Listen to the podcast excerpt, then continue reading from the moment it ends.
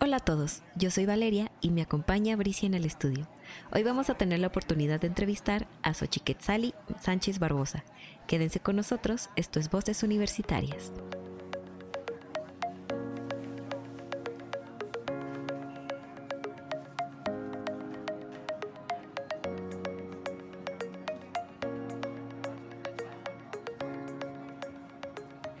Hola Xochi, ¿cómo estás?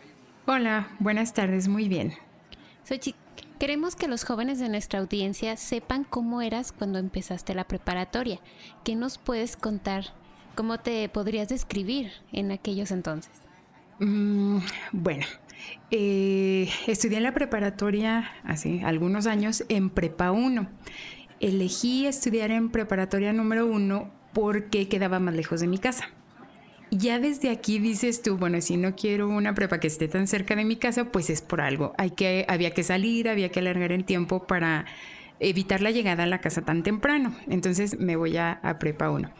Em, era un estudiante responsable, sí, sí era responsable, pero también em, me gustaba mm, echar relajo, me gustaba este, seguir a los compañeros que eran un poco más, este, más relajientos y no tenía yo problema en encontrar el, balance. Cumplía con las tareas, entraba a las clases, pero también encontraba el espacio para divertirme y entretenerme con alegría. Muy bien, Sochi. Entonces, eh, siempre hay que tener como ese balance entre eh, el relajo y el estudio. Mira, yo creo que sí. Eh, se nos hace creer o se nos hace pensar en algunas ocasiones y que solo debemos dedicarnos y solo debe ser el estudio, que debemos estar comprometidos al 100%. Lo entiendo por parte de los padres. Sin embargo, como jóvenes, pues también debes tener luego anécdotas que contar, debes este, tener algo que platicar, que si te tocó que te corrieran de alguna clase, que si te tocó que te cerraran la puerta, que si ibas en la calle y de repente te encuentras a tus padres y te regresan a clase. Entonces, pues yo creo que todo esto debe generar un balance. Así lo veo yo. Pues para empezar dijo que quería la prepa que estuviera más retirada de su casa. Sí, no, pues que quien quiere llegar temprano a su casa, o sea, todavía te tienes que quedar con los amigos un rato ahí a platicar. La, prepa que quedaba más cerca de mi casa era aquí prepa 4. Sin embargo, yo sí decidí y dije, eh, no, prepa 4, no, gracias, son muy amables, pero yo me voy a prepa 1, aun y cuando en prepa 1 daba clase mi papá. No era la situación ideal. Híjole. Sí, eh, fue bueno, fue malo porque entras a un lugar, eh, soy hija de universitarios, mi mamá es fue universitaria, mi papá todavía sigue, eh, sigue laborando. Entonces yo crecí dentro de las, de las aulas, yo crecí en Prepa 1, yo crecí en ciencias químicas cuando estaba ya a la salida de, de Guadalupe. Entonces, para mí sí era más cómodo y, les digo, mientras más lejos de mi casa estuviera, este, pues sí, vámonos a, prepa uno. No importa que allá estuviera mi papá y que varios de los docentes que, que daban clase ahí lo conocían, me conocían y eso implica ya, este, ah, ahí va la hija de, ah, ya corrieron a la hija de, ah, ya sacaron a la hija de. Pues sí. todo tiene sus pros y sus contras. Así es, pero yo creo que fue una muy buena experiencia. Eh, una de las personas que me llegó a sacar de clase fue mi papá, precisamente. Me corrió del laboratorio de química. Entonces, sí era yo dedicada, pero en ese momento, pues se nos ocurre prender un mechero eh, haciendo uso de, una antorcha de papel, cosa que estaba definitivamente prohibida en un laboratorio. Pero la que cargó con la culpa fui yo y habíamos sido un colectivo de compañeros, pues entonces me corre.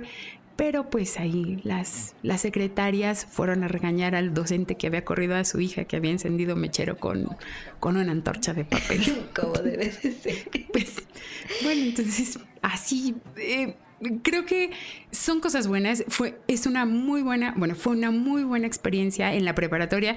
Sí me tomé las cosas con seriedad, sí cumplía, pero pues también había que encender alguna antorcha de vez en cuando. Nunca está de más. Creo que sí. Oye, Sochi, ¿y qué actividades extracurriculares, además de encender antorchas con mecheros, tenías? Eh, por las tardes eh, acudía al centro de idiomas. El centro de idiomas quedaba muy cerca de, de, Prepa 4, estaban allí en la Alameda hace muchísimos años. Entonces, a mí siempre me han gustado los idiomas. El inglés fue de los, primeros acercamientos que tuve. Entonces, por las tardes me iba ahí. Eh, a veces llegué a estar en, natación, llevaba realizábamos otras actividades así más o menos de deporte, pero a lo que más dedicaba tiempo era pues a ir a, a, inglés y de inglés me iba a la prepa porque pues ahí estaban los que entrenaban básquetbol y pues de ahí se juntaban las amigas, los amigos y pues ya se alargaba un poco más el rato de esparcimiento y la cuestión social para luego llegar a la casa a hacer las tareas andaba de arriba abajo de, todo el día sí sí la verdad es que este sí no es que evitar estar en mi casa pero pues en ese momento claro que estamos hablando de, eh, de una época en la que podías andar en la calle sin tanto problema que no había tantas restricciones de tipo social y sobre todo y en esto sí quiero hacer énfasis yo como mujer yo como este adolescente en ese momento podía salir podía ir caminando eh, a mi casa, podía regresar a mi casa aquí en la privada de la Encantada caminando. Sí había algunos eventos que no eran tan agradables, pero yo no tenía pavor de caminar por mi ciudad, yo no tenía ese miedo terrible a lo que pudiera suceder, a, que alguien viniera, a que alguien estuviera, a que alguien saliera de repente. Entonces, era, eh, corrí con suerte, eh, fui afortunada, y me parece a mí que es muy triste que las jóvenes ahora se tengan que cuidar de su propia sombra y que ahora sí lo ideal es buscar el espacio que quede más cerca de tu casa para no exponerte. Es una situación muy lamentable la que se está viviendo hoy en día. Bueno, Sochi, siguiendo, ¿cómo era la situación económica en tu casa? Eh, no teníamos problemas. Eh, que nos hicieran preocuparnos más allá de del estudiar o de el ir a inglés o de poder este salir al cine con los amigos era una situación eh, no te no te quiero decir que vivíamos así este eh, que era una cuestión de muchísimo lujo, pero vivíamos muy bien. Eh, nosotros teníamos computadora, llegamos a tener internet cuando todavía en esta, en esta época, bueno, ya hace, hace mucho tiempo que pasó esto, pero nosotros teníamos esas posibilidades, tenemos también este, impresora, cosa que no en muchos lugares se daba, entonces sí vivíamos bien, sí disfrutábamos y les digo, no tenemos otra preocupación más que dedicarnos a la escuela. Y es en esta parte donde también entiendo a los padres que dicen, es que cómo puedes andar de vaga, cómo podías hacer esto si tu única obligación era estar estudiando. Bueno, pues sí, sí estudiaba y sí también me dedicaba a otras Creo que todos hemos andado de vagos un rato.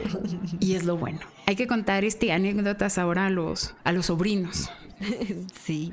Oye, Sochi, ¿y qué bachillerato cursaste? ¿Y cómo te decidiste? Sí, eh, en ese momento eh, mi papá es ingeniero químico, mi mamá químico farmacobiólogo y yo tuve siempre, siempre clarísimo que no iba a ser nada relacionado con química, nada relacionado con física, nada relacionado con medicina y cualquier cosa que se le pareciera. De verdad que yo eso no, la sangre me da horror, este, la química me tardé años en entender y de hecho lo entendí ya hasta hace 10 años y con la ayuda de un libro que leí en inglés de Disappearing Spoon, muy bueno.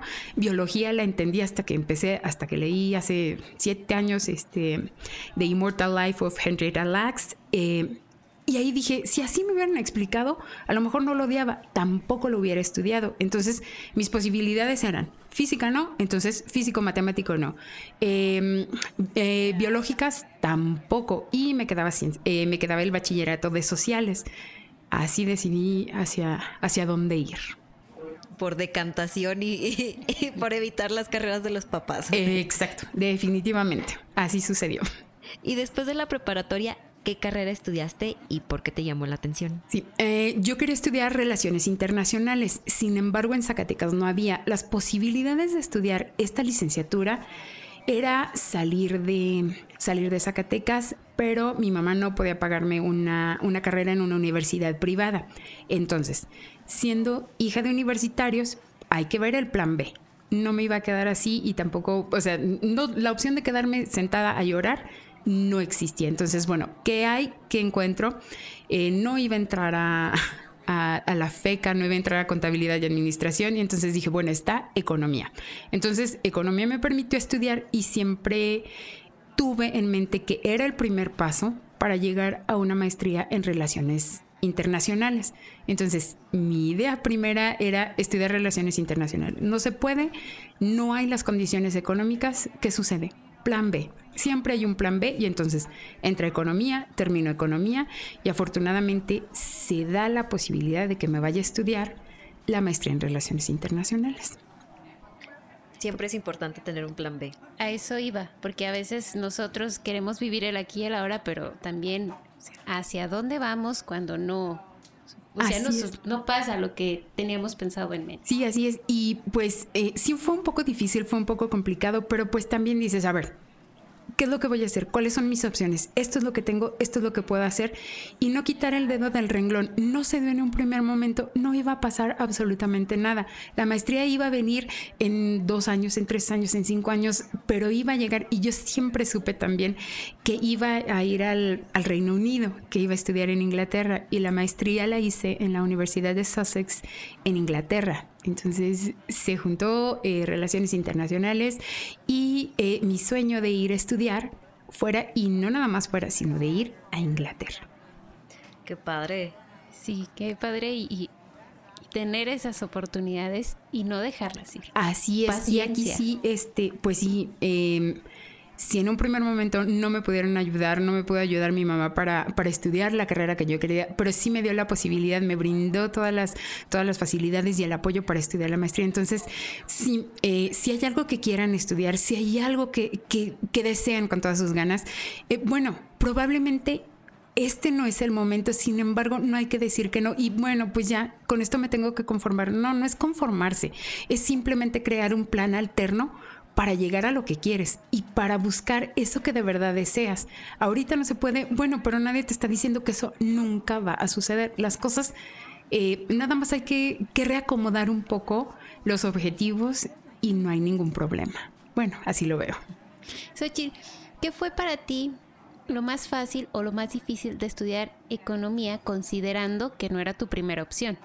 ¿Qué fue lo más difícil?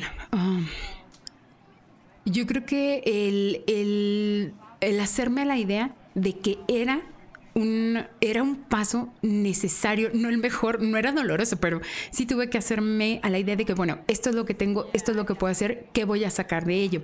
También había muchas materias, había materias que me, que me resultaban realmente frustrantes, eh, no entendía yo la lógica de ellas y una de esas fue contabilidad social. Aquí debo reconocer y no me da vergüenza, creo que no me hace menos humana y espero que no piensen los alumnos que me conocen, no piensen menos de mí. Reprobé contabilidad social, sigo sin saber por qué había que depreciar un becerro que no había nacido. O sea, eso, y, recuerdo ese problema porque definitivamente no entiendo. Así dicen los jóvenes, ¿quedé? Sí, ah, pues en ese momento, claro.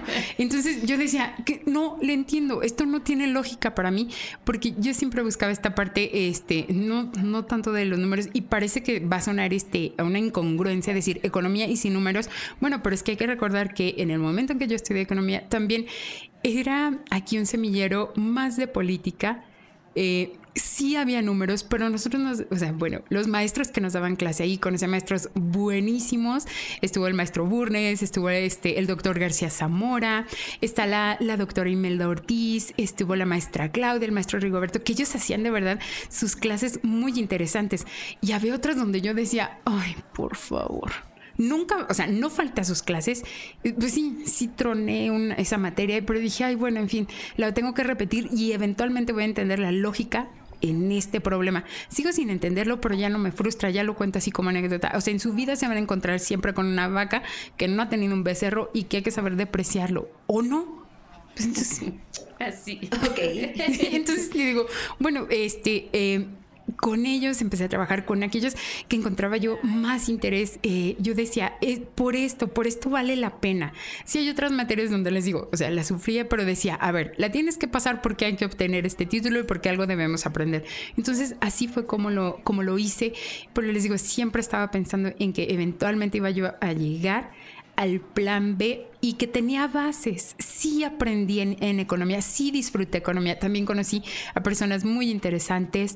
Eh, están trabajando ahora en gobierno, para gobierno del Estado. Hay quienes se fueron a, eh, por ejemplo, a la Secretaría de Economía, que esa es, depende de la, de la federación. Otros están en educación. Hay en varios espacios, hay varios lugares. Sí hay donde trabajar Sin embargo, mi sueño no era trabajar en una oficina de gobierno. Todavía yo no sabía bien hacia dónde, pero yo sabía que en una oficina de gobierno no iba a ser. Oye, Sochi, entonces, ya que pasaste por este momento de economía y ya llegas a, a tu maestría, platícanos más sobre tu experiencia en el extranjero. Eh, llegué, era la primera vez que, que, salía yo de mi casa, pues yo estudiando aquí en Zacatecas, siendo de Zacatecas, estudias aquí este, la licenciatura. No tuve esa experiencia, como dicen ahora los estudiantes, yo no fui foránea. Fui foránea hasta que, hasta que crucé el charco.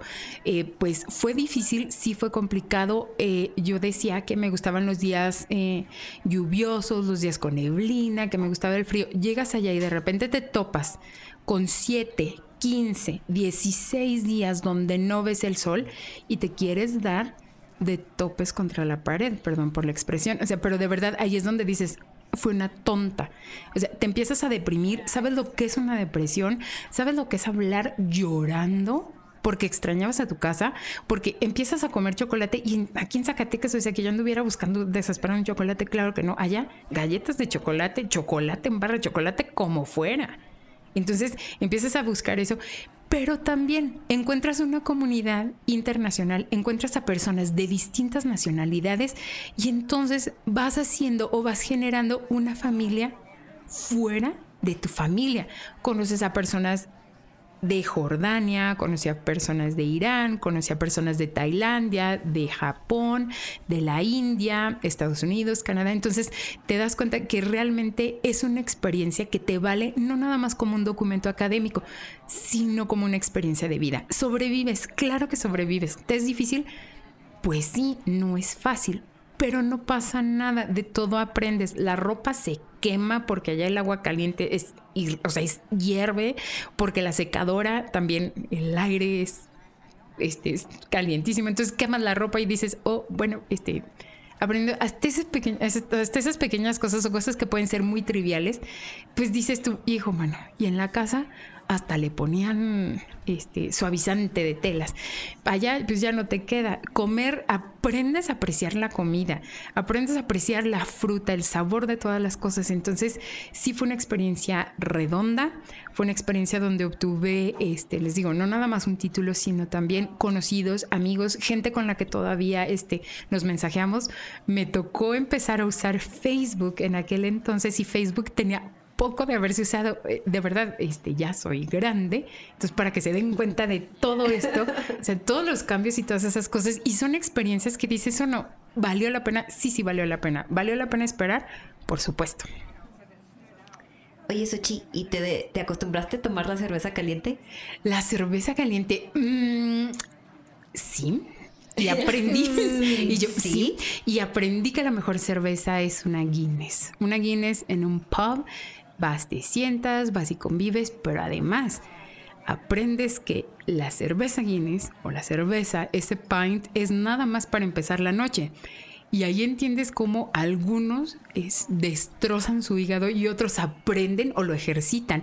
Definitivamente, o sea, hasta esas cosas, sí, no, es, es una experiencia, este súper interesante porque uno va y dices, bueno, pues hay que beber, pero hay que beber con cuidado. No, allá, o sea, te, topas a gente que toma hasta que quedan tirados. Y ahí va otra cuestión. Si tú aquí en Zacatecas ves a una chica tirada, ahogada de borracha, ¿qué es lo que haces? Vas y buscas levantarla o asegurarte de que llegue a un lugar donde no la vayan a lastimar allá. Está tirada, la dejas tirada porque si intentas recogerla y va pasando una patrulla, van a pensar que tú eres quien quiere hacer, hacerle daño, que tú eres, tú eres quien quiere lastimar. No, también me tocó ver pleitos a golpes y a sillazos entre mujeres y hombres. Entonces, sí hay muchas cosas, sí hay, hay un shock cultural interesante, pero pues les digo, ya son cosas que pues luego dan para, para platicar hasta en estos espacios.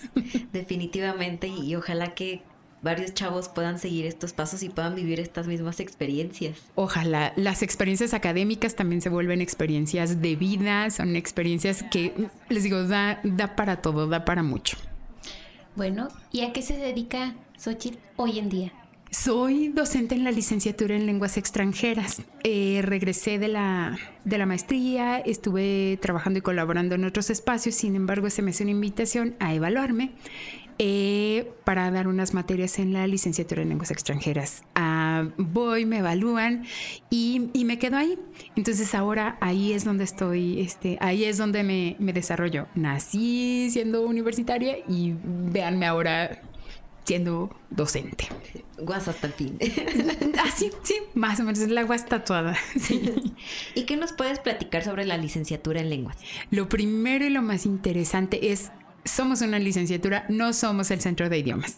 Por favor, compréndanlo. Exacto. Les pedimos, por favor, al centro de idiomas van ustedes y aprenden inglés, o van y aprenden francés, o van y aprenden italiano, pero solo obtienen un, un diploma. En la licenciatura en lenguas extranjeras, ustedes van a obtener un grado, van a ser licenciados, licenciados en lenguas extranjeras con especialidad. Hay tres especialidades, docencia, traducción y relaciones internacionales. Entonces, esta es una carrera, es una carrera de cuatro años que te da y te brinda muchísimas oportunidades, pero sí, es una licenciatura, no es el centro de idiomas, no es el PEUR importante punto de que, porque muchos saben cómo suelen confundirlo, entonces es importante que sepan que es una licenciatura. Así es, aquí van a, eh, van a tener clases en español los primeros tres semestres. Además, necesitan tener un nivel ya de inglés. No van a entrar ahí a aprenderlo. Ahí ya llegan ustedes con un nivel, deben tener un nivel A2 para entrar. No se les va a enseñar inglés desde, desde cero, no, por favor. Eh, los primeros tres semestres llevan eh, las materias en español, a partir de cuarto semestre las llevan en inglés y ahí es donde eligen la salida terminal, que es aquello que, quieren estudiar, ya sea docencia, ya sea traducción o sea relaciones internacionales. En ese momento todas sus clases las van a tener en inglés. Qué bueno que haces énfasis en estos, en estos aspectos, Ochi, que es muy importante, porque como bien dice Valeria, no hay demasiada confusión en estos aspectos. Sí, así es. Sochi, ¿qué aptitudes o actitudes debe tener un estudiante que esté interesado en estudiar la, licenciatura en lenguas? Mira, aquí es como, como hacer una carta a Santo Claus.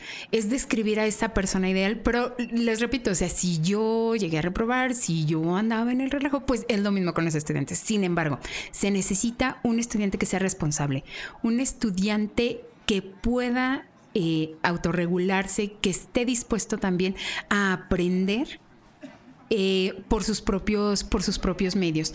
Nosotros estamos ahí, requerimos un estudiante de tiempo completo. Esta licenciatura es de tiempo completo.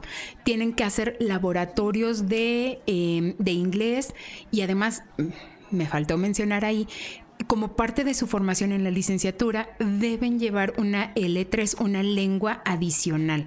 Deben llevar, eh, van a elegir francés, italiano o alemán y entonces deben hacer también laboratorios ahí. Su carga académica es grande, deben organizarse, deben desarrollar estas habilidades de aprender a manejar una agenda para no estarse ahogando en trabajo a final de semestre. Entonces debe ser organizado, debe querer aprender y debe, eh, pues sí, el énfasis en ser un estudiante de tiempo completo responsable. Y definitivamente suena muy interesante esta carrera. Qué bueno que es de reciente creación y que, y que existe. Y a, esto mismo, ¿no? De, de ser una carrera pues muy actual, muy nueva. ¿Qué opciones laborales tiene un estudiante que, que estudia esta licenciatura? Porque, bueno, incluso a mí me resulta como desconocido. Sí, eh, pues te digo, mira, siempre nos confunden así con el centro de idiomas y entonces estamos trabajando, queremos seguir trabajando para que se den cuenta que no lo somos. Eh, tenemos estudiantes que eh, de la salida terminal de docencia, pues ahorita hay trabajo, dan clases, puede ser de inglés, pueden ser clases en inglés o pueden ser clases también en italiano, en francés o en alemán, dependiendo de la L3 que ellos hayan, hayan elegido. para las personas de traducción, nosotros creemos o tenemos esa idea de que cualquier persona que tenga un nivel más o menos aceptable de inglés puede hacer traducciones. No es así. Para hacer traducción necesitas especializarte, necesitas tener un dominio de del español, necesitas también tener dominio del inglés, porque para eso vas a desarrollar estas habilidades para poder hacer una traducción y ser lo más fiel o conocer las posibilidades de lo que el texto te pida. También puede ser intérprete. En el caso de relaciones internacionales, nosotros estamos llevando una introducción a lo que son las relaciones internacionales. Pueden trabajar, pueden solicitar espacios en la Secretaría de Economía, puede ser en hoteles, puede ser en turismo, puede ser también, aquí no tenemos aduanas, pero pueden solicitarlo, pueden solicitarlo también en empresas mineras, en empresas de... Em, eh, las que ahorita están trabajando aquí con autopartes o que están maquilando, porque con quienes tienen trato es hacia afuera, con las compañías que están, para las que están trabajando son compañías extranjeras, entonces ahí también pueden, pueden trabajar y pueden colaborar. ¿Qué opciones de posgrado tiene un estudiante de la licenciatura en lenguas? Eh, puede ser desde lingüística, puede, ah, porque llevan lingüística durante varios semestres, entonces cualquier cuestión que se relacione con la lingüística puede ser de enseñanza de lenguas, puede ser especializarse en traducción o interpretación y en distintas áreas, puede ser eh, traducción e interpretación médica, puede ser de manuales y en relaciones internacionales. Ellos pueden elegir, pues también pueden eh, buscar algo en mm, administración, pueden buscar algo también en economía, aunque nuestras bases no son, no son sólidas en cuestión de números, pero ellos pueden optar por algo, pueden buscar también, no sé, en administración pública. Entonces tienen una idea general de varios elementos y si son estudiantes que sepan manejarse, que sepan estudiar, porque ellos deben estudiar con nosotros, sin nosotros y a pesar de nosotros los docentes. Entonces, ellos si desarrollan estas habilidades pueden lograr y pueden aprender y pueden eh, desarrollar estas competencias y habilidades para estudiar cualquier, cualquier maestría. Es muy amplio ese abanico. Es súper amplio este abanico. Nunca, yo desconocía completamente todas las opciones laborales que tenía y bueno, son muchísimas, entonces definitivamente es una opción a tomar. Y ya para terminar, Sochi, regálanos una, a un consejo a nuestra audiencia respecto a ahora los chicos que están intentando elegir su, su camino, por así mencionarlo. Sí, mm, mira, a mí lo que me funcionó es siempre hay un plan B. No quiero decir que, eh, que deban, eh, deban estar siempre pensando en esto, pero a ver, si tu situación en este momento no te permite salir o si no puedes pagar una, eh, una licenciatura en una, en una universidad privada, a ver, entonces, ¿qué es lo más cercano que tengo? Y eso me va a permitir encontrar la forma de llegar a. Entonces es plan B. Hay, siempre hay un plan B. Siempre hay que tenerlo y no, este, no frustrarnos porque no conseguimos aquello que deseábamos en el primer momento. O sea, va a seguir ahí, lo vamos a lograr, pero pues también hay que ser un poco flexibles con nosotros y con nuestro entorno, sobre todo el entorno familiar. Te agradecemos que nos hayas dado la oportunidad de conocerte un poco más sobre ti y sobre la licenciatura en lenguas. Muchísimas gracias y pues también invitarlos a que, eh, a que se informen, a que visiten los espacios, no nada más lenguas extranjeras también, si te interesa cualquier otra de las, de las carreras, hay que ir, hay que preguntar. Eh, bueno, ahora por estas condiciones y por esta cuestión de la, de la pandemia, lo que estamos pasando, no es tan fácil que vayan al espacio físico, pero envíen preguntas. La mayoría de los espacios tienen eh, páginas en Facebook, tienen, eh, manejan cuentas en, en social media. Entonces, ¿qué es lo que hay que hacer? Buscarlos, dirigir nuestras preguntas, que nos las resuelvan para saber qué. Y entonces poder elegir aquello que más me gusta o como les decía, pues bueno, no puede ser en este momento lo que yo deseo, pero ¿cuál es lo más cercano? ¿Cuál es lo que me permite acercarme? Definitivamente, esta idea del plan B es muy buena y, nos da mucha tranquilidad porque ahorita todos tenemos que sacar un plan B. Definitivamente. Eso fue todo por hoy. Les agradecemos que nos hayan escuchado y recuerden que estudiar es el acto de rebeldía más grande que puede haber. No olviden comentar en nuestras redes sociales. En Twitter nos encuentran como arroba voceswas, en Facebook nos encuentran como vocesuniversitarias.was, en Instagram como voceswas y en Spotify, Anchor, Google Podcast o donde sea que ustedes escuchen podcast como Voces Universitarias Was. Tomen buenas decisiones, cuídense mucho. Bye. Hasta luego.